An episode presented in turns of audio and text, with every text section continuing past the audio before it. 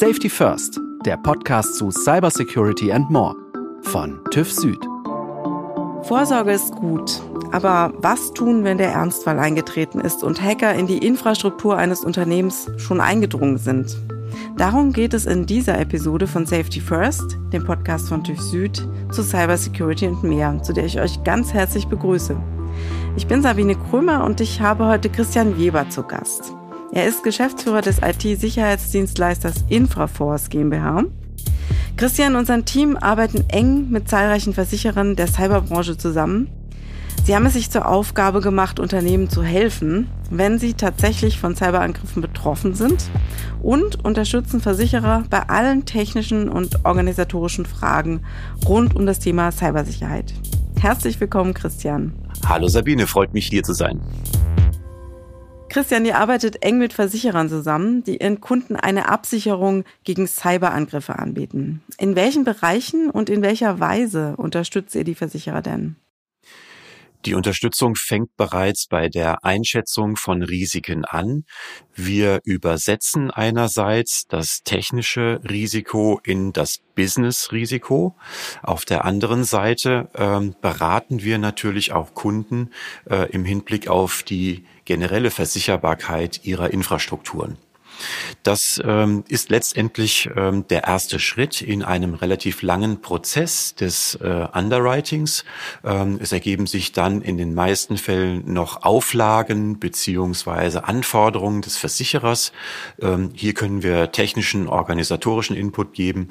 Ähm, darüber hinaus ähm, haben wir natürlich auch während der Laufzeit, wenn es denn zu einem Vertragsabschluss kommt, die Aufgabe, den Kunden zu beraten.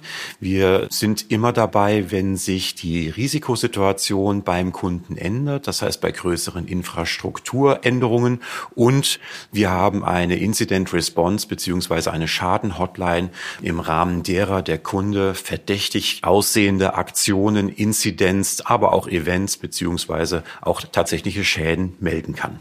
Das heißt, ihr arbeitet also auf der einen Seite mit den Versicherungsnehmern zusammen, also die Unternehmen, die sich da gegen die Risiken absichern möchten, betreut die auch ganz konkret.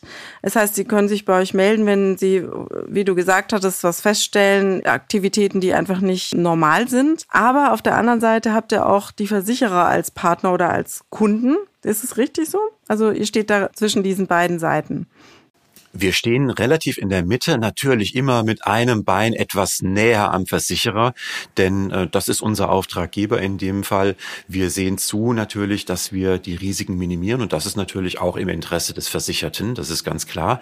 Wir geben Best-Practice-Empfehlungen, aber wir sind in erster Linie dem Underwriter behilflich, wenn es darum geht, die tatsächlichen Risiken einzuschätzen. Jetzt geht's ans Eingemachte. Mal ein ganz konkretes Beispiel. Ein Mittelständler wird angegriffen, merkt das eventuell noch nicht mal sofort. Die Produktion steht also still, kein LKW fährt mehr vom Hof, keine Rechnung wird mehr bezahlt. Was sind die allerersten Schritte? Naja, das ist immer eine Frage, zu welchem Punkt man hinzugezogen wird. Wenn es tatsächlich so ist, dass der Angriff gerade noch äh, im vollen Gange ist, äh, noch nicht abgeschlossen ist, ähm, dann ist es natürlich äh, so, dass wir vielleicht schon tatsächlich äh, erste Empfehlungen geben können, um die Angriffswucht, nenne ich sie mal, entsprechend abzufedern. Ähm, gehen wir mal von dem aus, was wir immer wieder hören, nämlich Ransomware-Angriffe.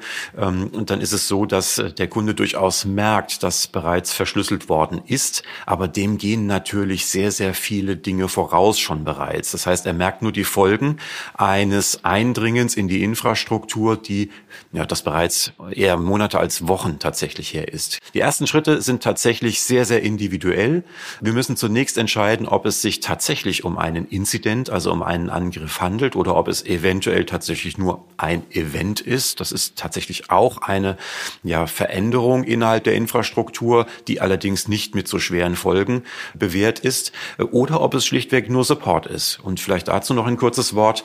Über die Hälfte der Anrufe auf dieser Hotline sind tatsächlich nur Supportfälle. Die Kunden sind sehr, sehr sensibel geworden und wir schätzen das allerdings, denn ähm, die andere Hälfte ist tatsächlich dann ernst. Ist ja interessant, ja, dass die Sensibilität da so gestiegen ist. Das war vor zwei Jahren noch anders. Vor zwei Jahren hatten wir überhaupt keinen Traffic auf der Hotline und inzwischen ist es tatsächlich so, dass wir äh, sehr gut gut beschäftigt sind und dass wir für Redundanzen sorgen müssen, denn es gibt ja in diesem Bereich sehr, sehr viele Kampagnen. Das heißt, dass also viele Organisationen und Unternehmen letztendlich mit ein und derselben Masche angegriffen werden. Und ähm, die gilt es schnell zu erkennen und auch dem Rest unserer Kunden letztendlich Empfehlungen zu geben, nicht auch ein Opfer einer solchen Kampagne zu werden. Das heißt, ähm, wenn du sagst, da werden richtige Kampagnen gefahren, was sind denn jetzt gerade aktuelle Beispiele? Kannst du mal sagen, was gerade so en vogue ist in der Hackerszene? Naja, natürlich nach wie vor ähm, Ransomware-Angriffe, die stehen ganz weit oben. Im Rahmen dieser Ransomware-Angriffe ist tatsächlich ein entsprechend bedenkliches Phänomen, dass inzwischen überhaupt gar kein technischer Angriff mehr vorliegt, sondern die äh, Angreifer ich nenne sie trotzdem mal so, sie behaupten schlichtweg, sie haben bereits Daten exfiltriert und würden in Zukunft verschlüsseln und stellen eine Lösegeldforderung. Und das ist eigentlich relativ neu, das beobachten wir seit einem guten halben Jahr. Tatsächlich ist es auch so, dass am Anfang einer solchen Kampagne tatsächlich ein Angriff vorlag und die ähm, Täter letztendlich dann auch, um ihrer Forderung Nachdruck zu verleihen, entsprechend verschlüsselt haben und auch Daten veröffentlicht haben. Inzwischen sehen wir aber immer häufiger, dass das vermeintliche Opfer krampfhaft auf der Suche nach entsprechenden Spuren ist, nichts findet, der Aufwand ist derselbe und ähm, Daten nicht veröffentlicht werden, wenn nicht gezahlt wird. Und da muss man sagen, es ist ein Spiel mit dem Feuer natürlich, egal wie man zu den entsprechenden Lösegeldforderungen und der Bedienung derselben steht. Mhm. Jetzt hattest du gesagt, Lösegeldforderungen. Es wird ja eindeutig geraten, eben nicht zu bezahlen. Auch das BSI hat sich entsprechend geäußert. Was ratet ihr denn da euren Kunden? Das ist eine gemeine Frage, denn äh, letztendlich ist es so, das ist sicherlich ein, äh, ein juristisches Problem. Wir dürfen an dieser Stelle letztendlich keine Empfehlungen geben. Was wir aber tun können, ist, dass wir ähm, letztendlich die Plausibilität ähm, beziehungsweise auch die Wahrscheinlichkeit eines erfolgreichen Angriffs entsprechend einschätzen können. Ähm, wir kennen die Gruppen, äh, die dahinter stehen. Das ist in den allermeisten Fällen dann sehr, sehr schnell visibel. Und insofern äh, können wir auch die Ernst Ernsthaftigkeit beziehungsweise die in Anführungszeichen Erfolgsaussichten äh, entsprechend beurteilen. Letztlich kann man vielleicht auch noch sagen, generell zu sagen, man zahlt nicht mag zwar moralisch einwandfrei sein, aber das muss man sich leisten können. Hm. Also vielleicht auch ein Stück weit unrealistisch. Um, äh, natürlich. Ja, natürlich. Mh. okay. Und ähm, wenn du sagst, wir kennen die Gruppen, aus welchen Bereichen regional gesehen stammen die denn? Naja, die Gruppen sind letztendlich tatsächlich eher östlich angesiedelt. Das heißt, wir sehen durchaus sehr viele russische Angriffe. Wir sehen sehr, sehr viele Angriffe, die im Bereich von Südostasien tatsächlich gestartet werden. Aber letztendlich ist das eine organisierte Kriminalität, die dahinter steht und äh, weniger europäische Angriffe, weniger auch staatlich initiierte aus unserer Sicht, sondern tatsächlich ist es ein sehr, sehr großes Business. Zurück zu dem, was ihr jetzt ganz konkret macht in den Unternehmen. Also wenn ich jetzt Unternehmer bin, möchte mich da absichern, entsprechend, kann ich mir denn überhaupt eine Cyberversicherung leisten? Also wie ermittelt man wirklich den Preis einer solchen Versicherung? Ich stelle mir vor, das ist relativ schwierig. Das ist in der Tat relativ schwierig und das ist auch ein Business, mit dem wir relativ wenig zu tun haben. Das, was äh, wir tun, wir ähm, machen letztendlich das Risiko sichtbar und plausibilisieren. Das heißt, das ist ein technischer Vorgang, der sich natürlich nicht nur auf Technologie, sondern auch auf organisatorische Aspekte bezieht. Und ähm, wir erklären letztendlich dem Versicherer, das Risiko beziehungsweise die ja, ja konnektierten Risiken. Einzelrisiken stellen sich nicht immer in der Summe gleich dar, sondern äh, es gibt Risiken, die sich dann potenzieren tatsächlich. Und wir versuchen dem Versicherer zu zeigen, ähm, wohin letztendlich die Reise geht. Dazu gehört ein kleiner Blick in die Zukunft und wir sehen natürlich auch letztendlich ein Kommunikationsverhalten und ein Awareness-Verhalten innerhalb einer Organisation, an dem man ganz klar feststellen kann, ob das Thema IT-Security, Cybersecurity entsprechend verstanden wurde. Mhm. Also das ist ja ein sehr wichtiger Baustein, um das Versicherungsrisiko dazu ermitteln. Wie genau geht ihr da vor? Also was fragt ihr da alles ab beim Unternehmen? Wir haben natürlich auf der einen Seite eine Liste, eine Checkliste, die sich dynamisch aktualisiert. Das liegt ähm, einerseits daran, dass natürlich die Anforderungen steigen, die Angriffe werden sowohl von ihrer Anzahl, aber auch von ihrer Qualität immer, immer größer, immer heftiger, immer häufiger. Ähm, wir haben äh, eine Liste, die sich an Frameworks orientiert. Da gibt es natürlich eine ISO, die kennt jeder. Da gibt es aber auch andere Voraussetzungen vom BSI oder auch vom NIST. Und letztendlich ist es so, dass wir das natürlich als Basis heranziehen. Aber wir haben herausgefunden, dass viele Angreifer tatsächlich zum Beispiel ISO-zertifizierte Infrastrukturen sehr, sehr schätzen. Denn dort sind Prozesse aufgezeichnet und fest vorgegeben. Und tatsächlich ist es so, dass ich mich da ein Stück weit drauf verlassen kann. Das heißt, ich weiß genau, wie mein Opfer reagiert. Deswegen haben wir ein eigenes Framework entwickelt und zwar arbeitet es mit einem Perspektivwechsel. Hier geht es nicht darum, seine Assets nach bestimmten Controls zu ordnen bzw. organisatorisch aufzustellen und bestimmte Technologien vorzuhalten, sondern bei unserem Cyber Risk Exposure Map, CREME abgekürzt, ähm, geht es nur um die Perspektive des Täters. Was würde ein Täter tun, wenn er mit einer solchen Infrastruktur konfrontiert wäre? Man kann sich das ganz einfach vorstellen. Als Hausbesitzer sehe ich zu, das ist ein gern genommenes Beispiel, dass ich bestimmte Sicherheitsvorkehrungen, die die Polizei mir nennt, schlichtweg implementiere.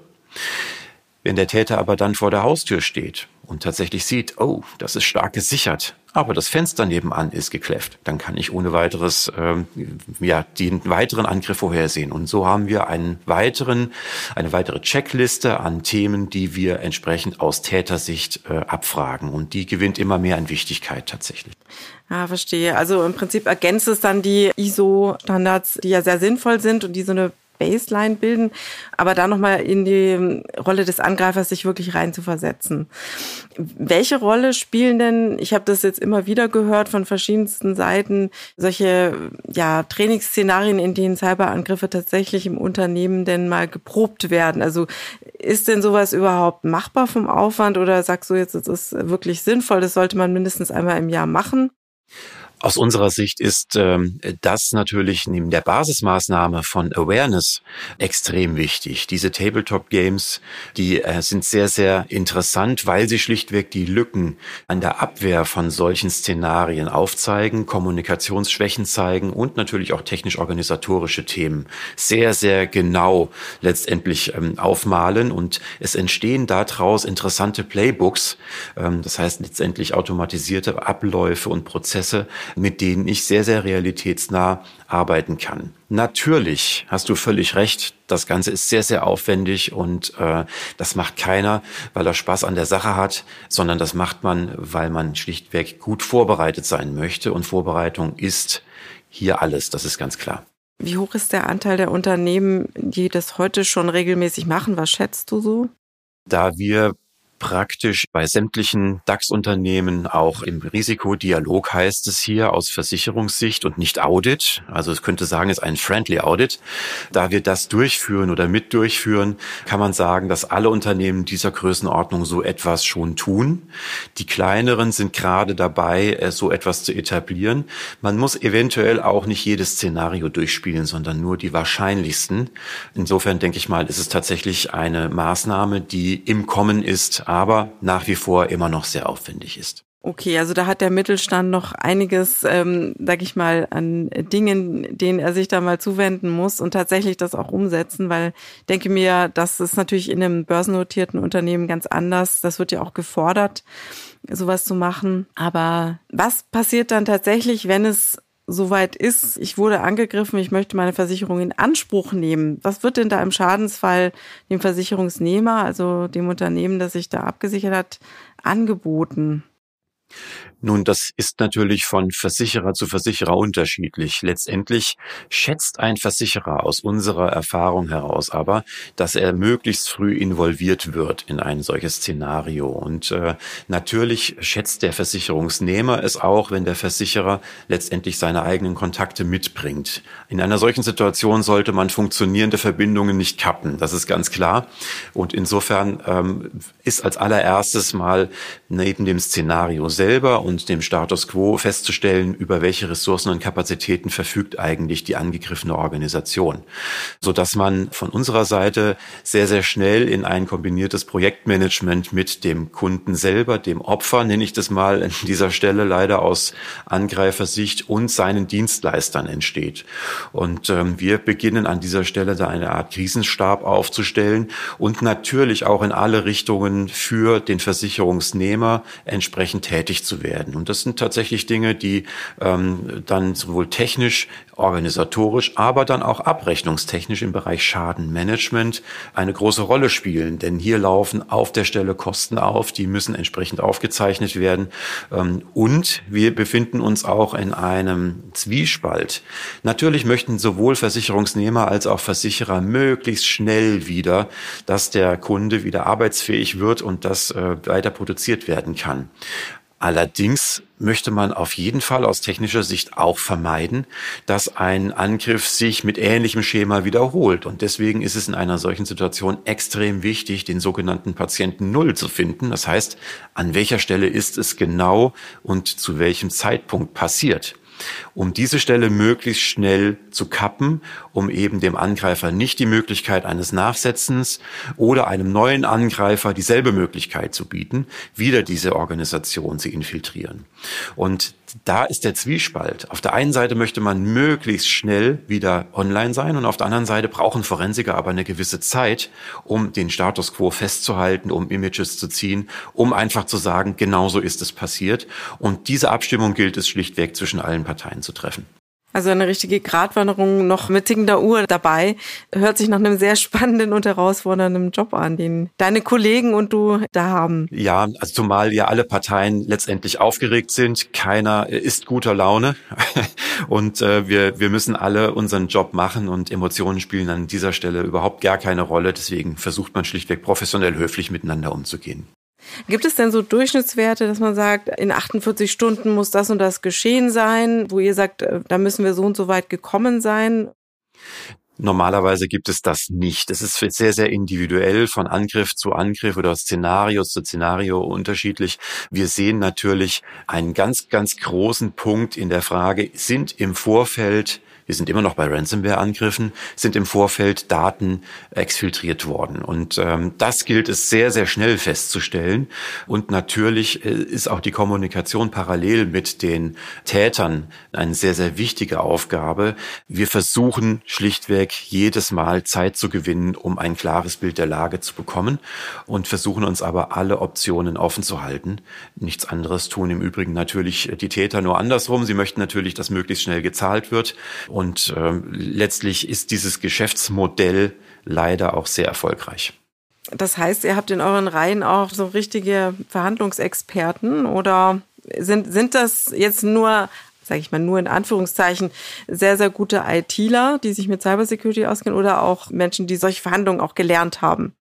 Es gibt äh, in einem solchen Szenario unterschiedliche Stränge im Sinne von Tätigkeiten beziehungsweise auch im Sinne von Aufgaben.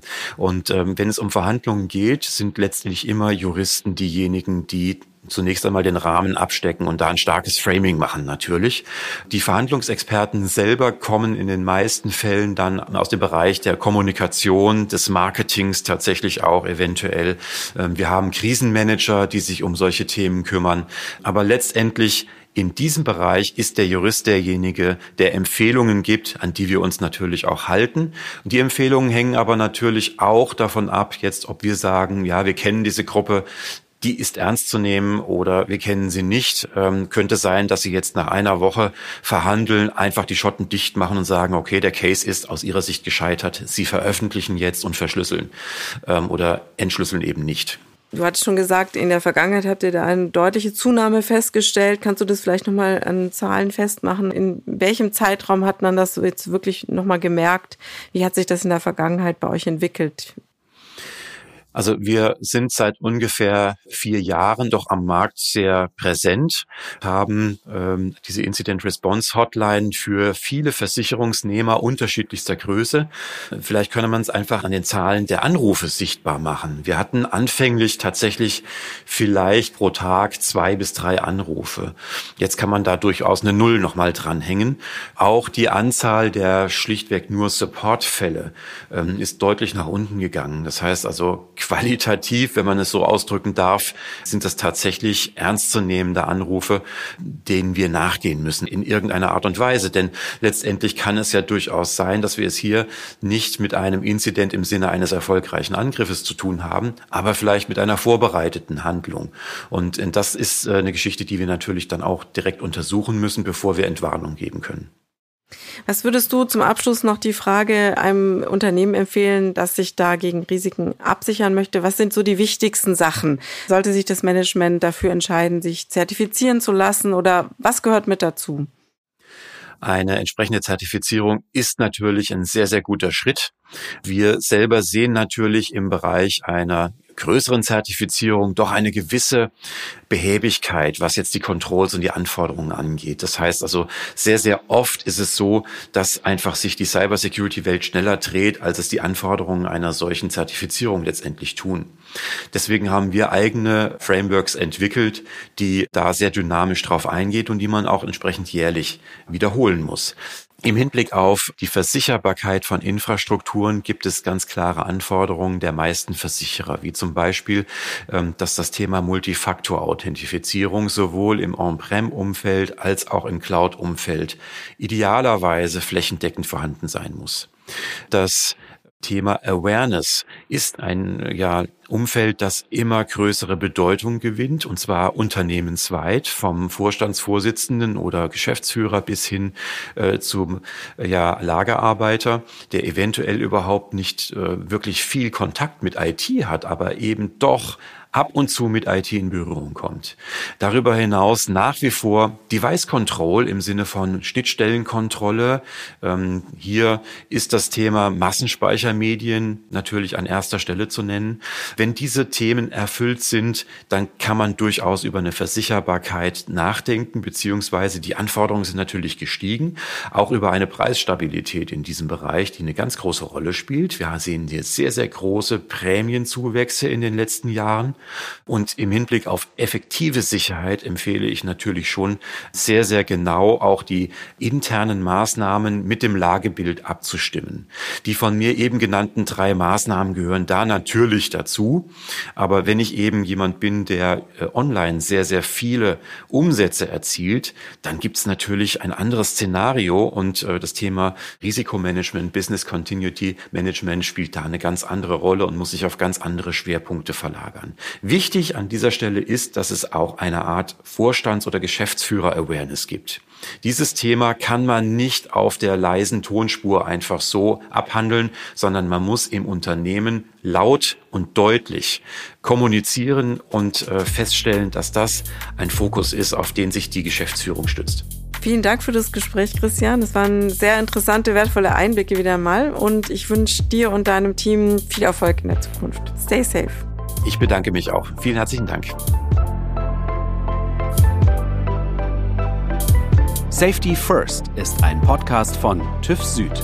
Produktion Ikone Media.